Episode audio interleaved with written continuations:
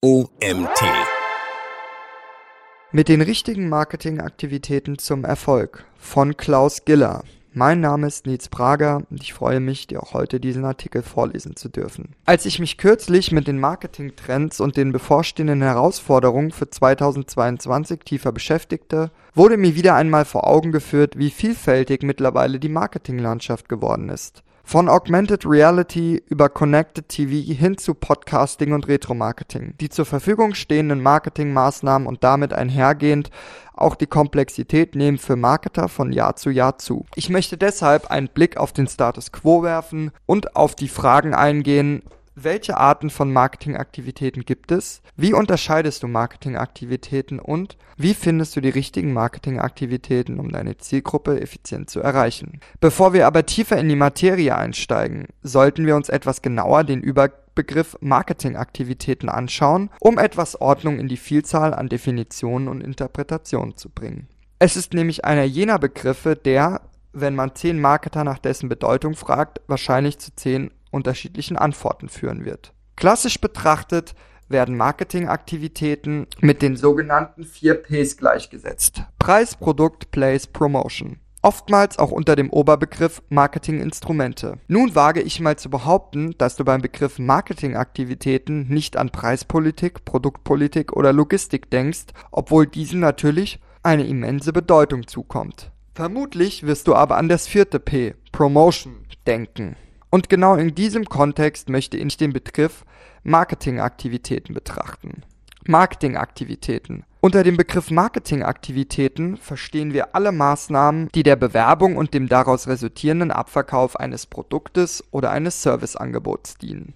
Marketingaktivität ist nicht gleich Markenstrategie. Eine klare Grenze ziehe ich hier zu Marketingstrategien. Leider werden beide Begriffe häufig gleichgestellt, obwohl es einen ganz wesentlichen Unterschied zwischen Marketingaktivitäten und Marketingstrategien gibt. Am besten schauen wir uns dies anhand eines Beispiels an. Nehmen wir an, du spielst mit deinen Freunden eine Partie Risiko. Du ziehst die Karte mit den Siegbedingungen und überlegst dir, wie du das Ziel erreichen kannst. Du hast also einen Schlachtplan umgemünzt auf Marketing, die Strategie. Nun kann die Strategie noch so clever sein. Sie muss erst einmal von den Armeen auf dem Spielbrett umgesetzt werden. Du vermutest richtig. Die Armeen sind die Marketingaktivitäten.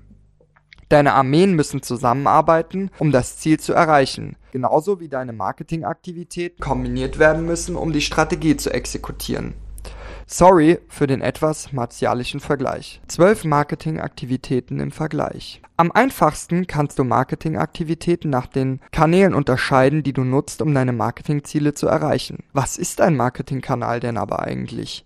Ein Marketingkanal ist ein Kommunikationskanal, der die Botschaft einer Marke oder eines Unternehmens an eine definierte Zielgruppe übermittelt. Dank technologischer Innovationen stehen Marketern heute eine Vielzahl an Möglichkeiten zur Verfügung, die Botschaft an die Frau oder den Mann zu bringen. Doch generell hilft es, zwischen digitalen Kanälen und Offline-Kanälen zu unterscheiden. Auch wenn in der Realität die Grenzen zwischen Off und Online immer stärker verschwimmen. Digitale Kanäle, Suchmaschinenmarketing in Klammern Search Engine Marketing oder SEM. Suchmaschinenmarketing umfasst im Wesentlichen zwei Bereiche. Einerseits die Verbesserung des Rankings einer Website bei den organischen Ergebnisseiten einer Suchmaschine in Klammern (Search Engine Results Page) mittels Optimierung in Klammern (Search Engine Optimization), während bei SEA in Klammern (Search Engine Advertising) die Position auf der SERP mittels bezahlter Werbung verbessert wird. Beispiele dafür sind Google Ads oder auch Microsoft Ads. Suchmaschinenmarketing ist das Fundament jeder effizienten Marketingstrategie, da der potenzielle Kunde mittels der Suchanfrage bereits aktives Interesse Interesse an einem bestimmten Produkt, einer bestimmten Dienstleistung oder generell an einem bestimmten Thema bekundet hat. Innerhalb von SEA unterscheiden wir grob noch zwischen Brandkampagnen, dem Bewerben der eigenen Marke, und Non-Brand-Kampagnen, dem Bewerben von generischen Keywords, die nicht den Markennamen beinhalten. Mehr Infos dazu findest du im OMT-Artikel zum Thema Suchmaschinenmarketing. Suchmaschinenmarketing ist kein Nice-to-have, sondern ein Must-have. Viele deiner Marketingaktivitäten und Werbemaßnahmen werden verpuffen, wenn SEM als Conversion-Kanal fehlt. Displaywerbung Displaywerbung ist sehr einfach anhand eines Beispiels erklärt. Angenommen, du bist auf der Autobahn unterwegs. In regelmäßigen Abständen siehst du entlang der Straße Reklameflächen, die dich dazu auffordern, dich doch mal wieder einen Urlaub zu machen. Du hast nicht um diese Werbung gebeten. Sie ist einfach da und du kannst dich ihr nicht entziehen.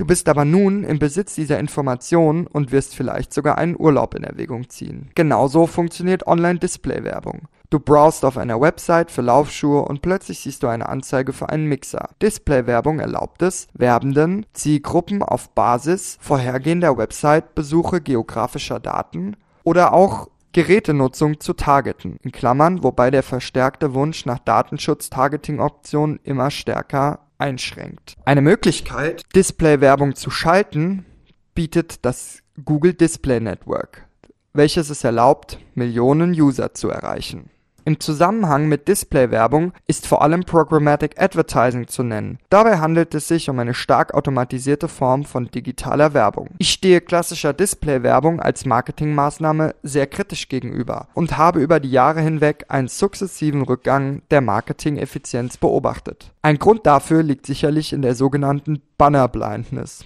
User nehmen klassische Bannerwerbung häufig gar nicht mehr wahr und zu aggressiv eingesetzt wird sie von den Usern als Störfaktor betrachtet, was sich wiederum negativ auf die Markenwahrnehmung auswirkt. Mobile Marketing.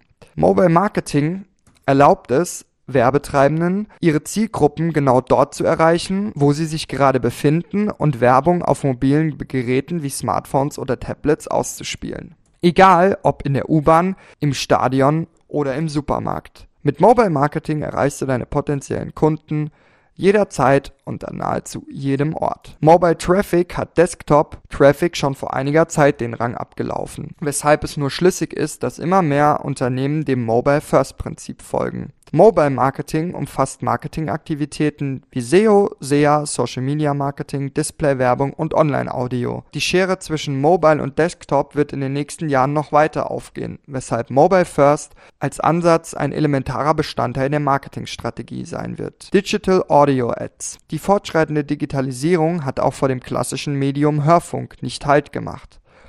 Bei Digital Audio wird Content auf Smartphones, Tablets und anderen Connected Devices gestreamt. Neben Online-Präsenzen, vormals klassischer Radiosender, spielen insbesondere Streaming-Services wie Spotify, Apple Music, Deezer oder YouTube Music eine ganz entscheidende Rolle für den Vormarsch von Music Streaming. Aus Marketing-Sicht besonders interessant sind Podcast-Formate. Podcast-Werbung ist international auf dem Vormarsch und spielt eine immer wichtigere Rolle als Marketingkonzept, was sich auch in den steigenden Werbeausgaben widerspiegelt. Studien belegen zudem, dass Podcast-Werbung im Vergleich zu anderen Marketingmaßnahmen besonders effizient ist. Speziell Host-Read-Ads, also Werbung, die vom Podcast-Host eingesprochen wird, sind äußerst effizient, um Markenbotschaften bei den Hörern zu verankern. Social Media Marketing. Unter den Begriff Social Media Marketing fallen alle Maßnahmen, die der Bewerbung von Produkten oder Dienstleistungen auf den sozialen Plattformen dienen. Das umfasst sowohl organischen Content, beispielsweise auf Unternehmensseiten, als auch bezahlte Werbemaßnahmen. Mittlerweile steht Marketern eine breite Palette an Social-Media-Kanälen für die Kommunikation mit den Zielgruppen zur Verfügung, wobei die traditionellen Plattformen nach wie vor die Nase vorn haben. Jedoch ist davon auszugehen, dass vor allem TikTok in den nächsten Jahren an Bedeutung gewinnen wird. In Klammern, sobald Marketer und Agenturen verstanden haben, wie TikTok als Marketinginstrument effektiv eingesetzt werden sollte. Im Rahmen von Social Media Marketing sind drei unterschiedliche Arten zu entscheiden. Erstens, Network Targeting. Das Network Targeting folgt einem simplen Prinzip. Wenn ein User viele Kontakte hat, die ein bestimmtes Produkt geliked haben, wird er oder sie ebenfalls diese Affinität teilen. Social Advertising. Du hast sicherlich auf Facebook schon Anzeigen gesehen, versehen mit dem Zusatz Klaus, Peter and other friends like BMW. Diese Praxis bezeichnen wir als Social Advertising und im Gegensatz zu Network Targeting werden hier die Kontakte als Gütesiegel gleich mit eingeblendet. Drittens, virales Marketing. Beim viralen Marketing, auch bekannt als Peer-to-Peer-Marketing, werden User dafür belohnt, ein Produkt oder eine Marke zu pushen. Klassische Beispiele dafür sind Referral-Programme, bei denen User Gutscheine oder andere Vergünstigungen für jeden Kunden erhalten, den sie empfehlen. Offline-Kanäle Event Marketing. Messen, Tagungen, PR-Events, Street Promotions. All dies fällt unter Event Marketing. Bei Event Marketing wird ein Produkt oder eine Marke im Rahmen einer zumeist exklusiven Veranstaltung inszeniert. Dieser starke Fokus auf die Inszenierung hebt Event Marketing von anderen Kanälen ab. Hier einige Beispiele für erfolgreiches Event Marketing. Eco Plaza, die niederländische Supermarktkette Eco Plaza, hat einen temporären Pop-up-Store in Amsterdam eröffnet und bei den Produkten komplett auf Plastik verzichtet. Dieses innovative Konzept hat Ecoplaza massenhaft Berichterstattung und somit Mediawert gebracht. Red Bull Stratos Kaum ein anderes Unternehmen setzt mit Event-Marketing seine Marke so gekonnt in Szene wie Red Bull. Ob Red Bull Air Race, Red Bull Clive Diving oder Red Bull Rampage. Der Energy Drink Hersteller findet immer neue Wege, die Aufmerksamkeit auf sich zu lenken und sich von der Konkurrenz abzuheben. Den Bock hat Red Bull aber sicherlich mit Stratos abgeschossen. 9,5 Millionen Menschen haben den Sprung von Felix Baumgartner live auf YouTube verfolgt. Nintendo Wii Roadshow. Der japanische Videospielkonzern Nintendo hat erkannt, dass Hands-on-Experience der beste Weg ist, um potenzielle Käufer von neuartigen Spielerlebnissen zu überzeugen. Während Sony PlayStation und Microsoft Xbox im Wettbewerb um Aufmerksamkeit traditionell stark auf TV und Online-Werbung setzten, wählte Nintendo mit Event-Marketing einen anderen Weg. Und der Erfolg der Nintendo Wii gibt ihnen dabei recht. Die Pandemie hatte zur Folge, dass in den letzten Jahren vermehrt virtuelle oder Hybrid-Events in Erscheinung traten. Also verschwimmen auch hier die Grenzen zwischen Offline und Online immer mehr. PR bei Public Relations oder der Öffentlichkeitsarbeit versuchen Unternehmen mittels gezielter Kommunikation positive Beziehungen zwischen Marken und Zielgruppen zu schaffen. PR ist als zentraler Bestandteil jeglicher Kommunikationsstrategie sehr facettenreich. Die Schwerpunkte in den nächsten Jahren werden allerdings folgende sein. Erstens Digital Storytelling. Zweitens Social Listening. Drittens so Social Purpose. Viertens Big Data. Vor allem Startups machen häufig einen Fehler, weil sie PR ausschließlich anhand von kurzfristigen Metriken wie Conversions messen und dann enttäuscht werden. PR stellt eine strategische Entscheidung eines Unternehmens dar, wie die Kommunikation mit den zahlreichen internen wie externen Stakeholdern aussehen soll. Die Entwicklung einer kohärenten Kommunikationsstrategie ist langfristig eine absolute Notwendigkeit und sollte nicht aus Akquisesicht beurteilt werden. Sinnvoller ist es, PR mittels Brandmetriken und Media Mentions zu beurteilen. Eine sehr verbreitete Art der Messung ist der sogenannte Medienäquivalenzwert. Dabei wird der Wert einer Berichterstattung anhand der Kosten für eine klassische Anzeigenbuchung beurteilt. Ich bin kein großer Fan davon, da Bruttopreise in Wahrheit niemals gezahlt werden. So werden bei klassischer Anzeigenbuchung oft Rabatte bis zu 90% gewährt. Dementsprechend ist jede Berechnung, die auf Bruttopreisen beruht, fern jeglicher Realität und schwer einzuordnen. Radio. Klassische Radiowerbung verliert wenig überraschend immer mehr an Bedeutung als Werbemaßnahme. Das liegt einerseits daran, dass digitale Audioformate wie Podcasts sich immer mehr durchsetzen und andererseits Marketer Budgets für neue Kanäle wie Connected TV freischaufeln müssen. Klassisches Radio vorkommt somit immer mehr zu einem Cherry-on-Top-Kanal. Nach dem Motto, wenn dann halt noch Budget übrig ist. Aber wie gesagt, bedeutet das nun nicht, dass Audio als Kanal irrelevant wird, sondern bloß, dass sich Audio dem Nutzerverhalten anpasst und ebenfalls digitaler wird. TV. Die Digitalisierung macht auch nicht vor linearem TV halt und wir sehen eine klare Umverteilung zugunsten von Connected TV. Mit, mit dem mit, mit dem Ende des Jahres 2020 werden 40 Prozent aller Haushalte ein Connected TV besitzen. Bis Ende 2026 werden es sogar mehr als 50 Prozent sein. Nichtsdestotrotz wird lineares TV uns noch einige Zeit begleiten und ein ganz wesentlicher Marketingkanal bleiben. Bei klassischem TV unterscheide ich zwischen Brand TV und Direct Response TV. Während bei Brand TV Metriken wie Markenerinnerung und Markenbekanntheit eine wichtige Rolle spielen, steht bei Direct Response TV die unmittelbare Reaktion des Zusehers, beispielsweise in Form eines App-Downloads oder einer Web Website-Registrierung, im Vordergrund. Da bei Direct Response TV keine langfristigen Markenwerte im Fokus stehen, sondern die unmittelbare Verkaufsförderung oder eine kurzfristige Aktion kann diese Art der TV-Werbung auch bei kleineren Budgets Sinn machen, während Brandspots TV ein massives Media-Investment erfordert. Brandmetriken ändern sich nämlich nur langsam und erfordern eine Vielzahl an Werbekontakten.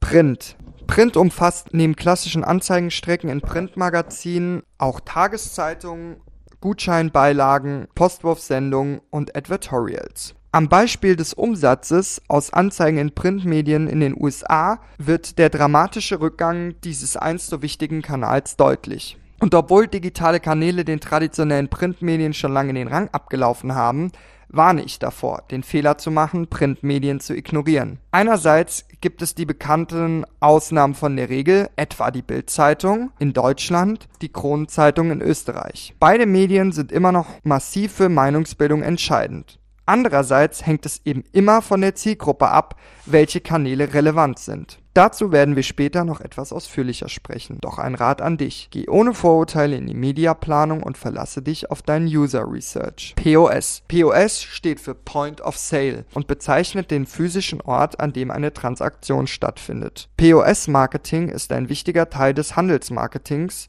und umfasst alle Marketingaktivitäten, die der Verkaufsförderung am POS dienen. Darunter fallen unter anderem Schaufensterwerbung, Standees, In-Store, Videoscreens, Gutscheinaktionen, Warenproben, E-Mail-Push-Nachrichten und Durchsagen.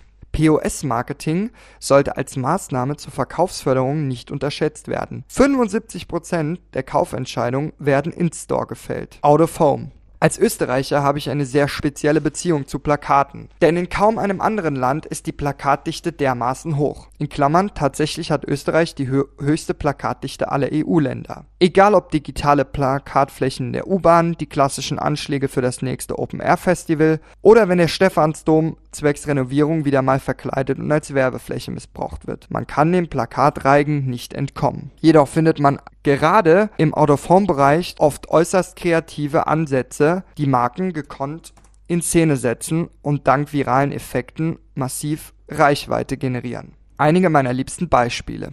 Erstens Benful. Benful animiert mit duftenden Plakaten Hunde mitsamt ihrer Herrchen und Frauchen zum kurzen Verweilen vor Litfaßsäulen. Zweitens Eon. Unter dem Motto Let's Clean the Air verknüpft das britische Energieunternehmen E.ON geschickt Out of Home mit Augmented Reality. Es wurden Billboards platziert, die Passanten den Luftverschmutzungsgrad der direkten Umgebung anzeigten. Welche Marketingaktivitäten sollst du auswählen? Bei dieser Fülle an Möglichkeiten bleibt für Marketer die Qual der Wahl. Wir wollen uns nun etwas näher damit befassen, wie du die richtigen Kanäle auswählst, um deine Ziele zu erreichen. Schritt 1. Zielgruppendefinition. Immer, aber wirklich immer solltest du mit deinen Kunden starten. Wer sind deine Kunden? Was sind ihre Motive, deine Marke in Erwägung zu ziehen? Was sind die unterschiedlichen Use Cases für dein Produkt oder deine Dienstleistung? Für welche Kanäle und Werbemaßnahmen sind deine Kunden besonders affin? User Research sollte nicht einmal gemacht werden, sondern kontinuierlich stattfinden, damit du Veränderungen in der Zielgruppe nicht verschläfst. Eine Kombination aus quantitativem Research, beispielsweise im Rahmen von E-Mail-Surveys, und qualitativen Methoden in Klammern (1:1 Interviews oder Fokusgruppen) ist von Vorteil.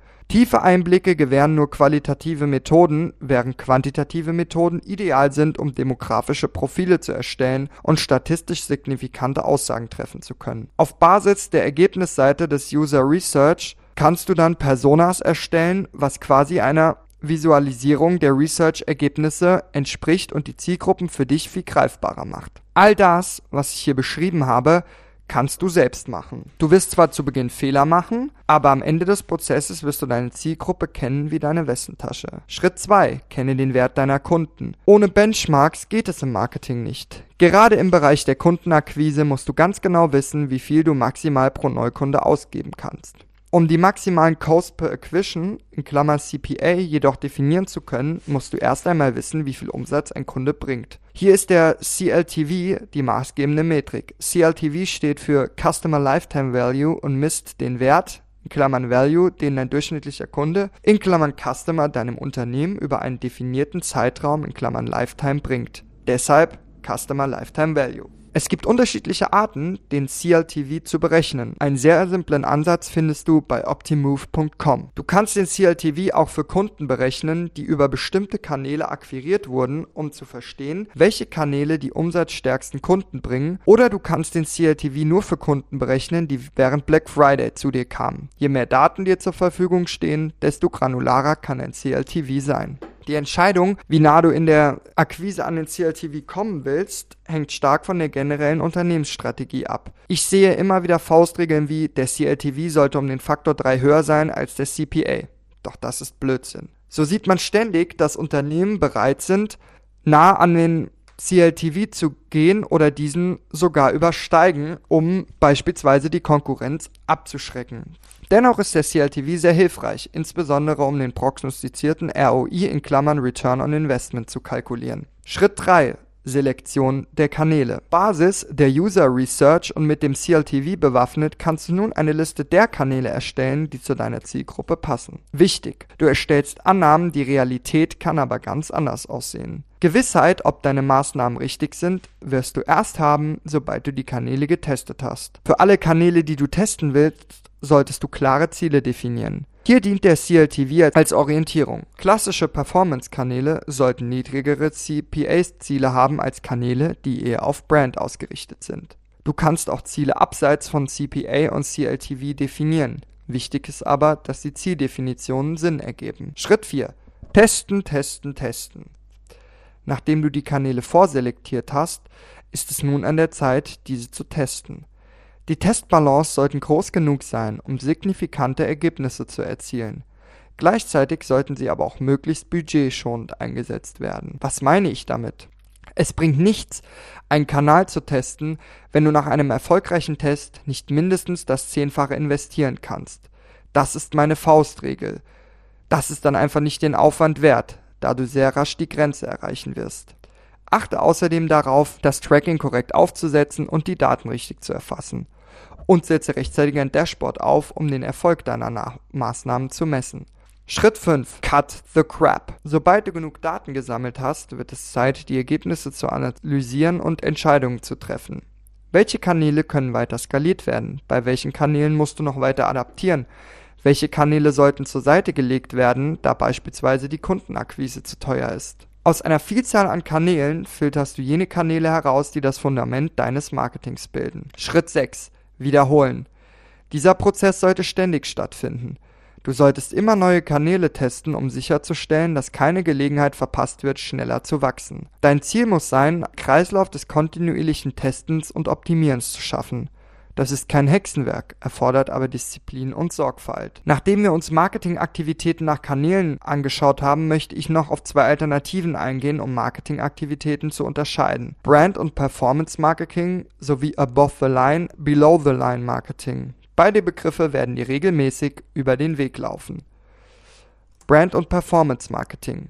Die Mischung macht's. Brand Marketing hat, wie der Name schon impliziert, zum Ziel, eine Marke langfristig in den Köpfen der Konsumenten zu verankern und positiv zu besetzen.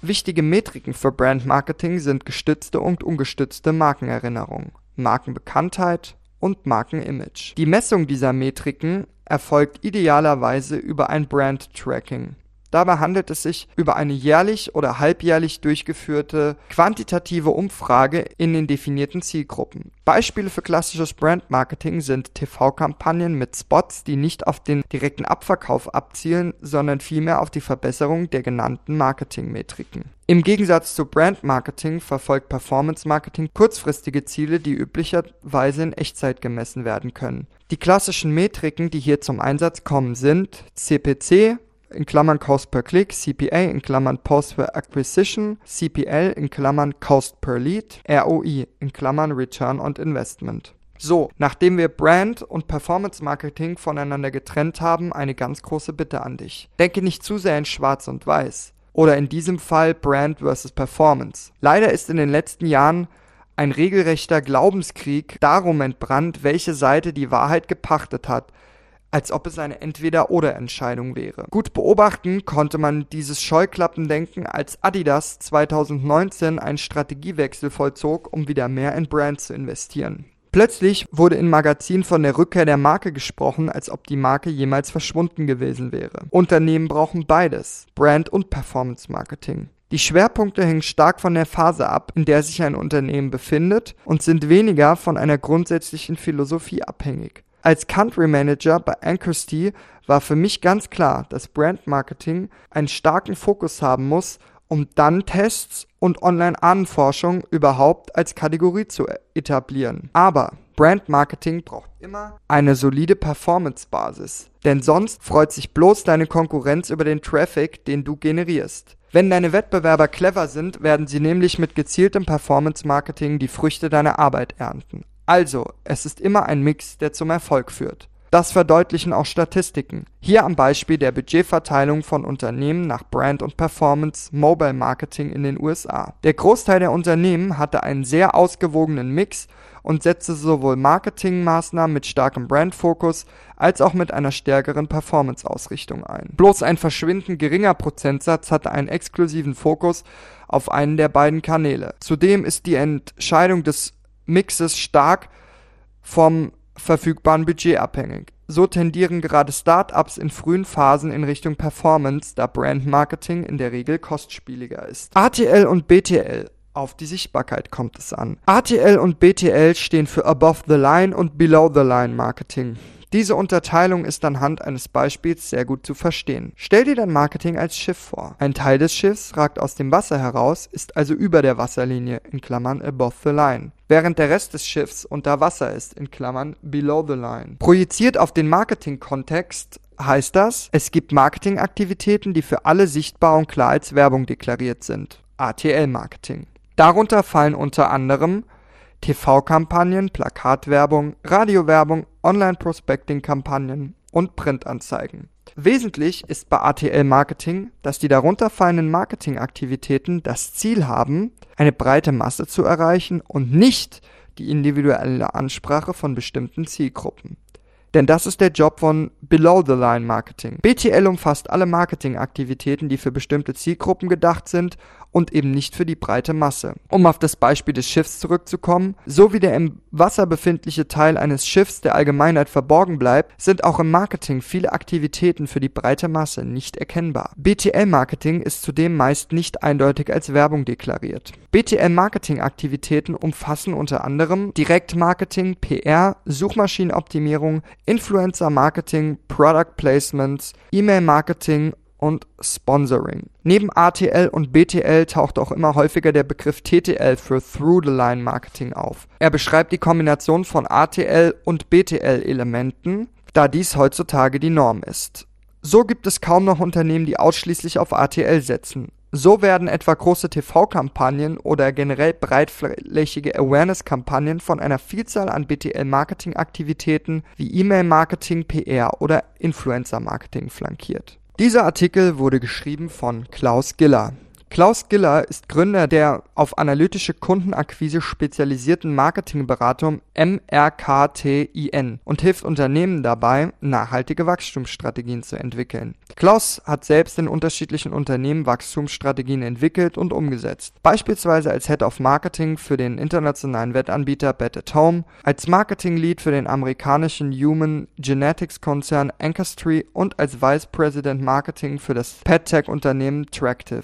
Er ist zudem Absolvent und Preisträger des renommierten Stanford-Lead-Programms und stolzer Besitzer eines Berliner Labradors sowie leidenschaftlicher Videospielfan. Das war's auch schon wieder mit dem heutigen Artikel. Mein Name ist Nils Prager. Ich danke dir fürs Zuhören und freue dich, wenn du auch morgen zur nächsten Folge wieder meiner Stimme lauschst. Bis dahin.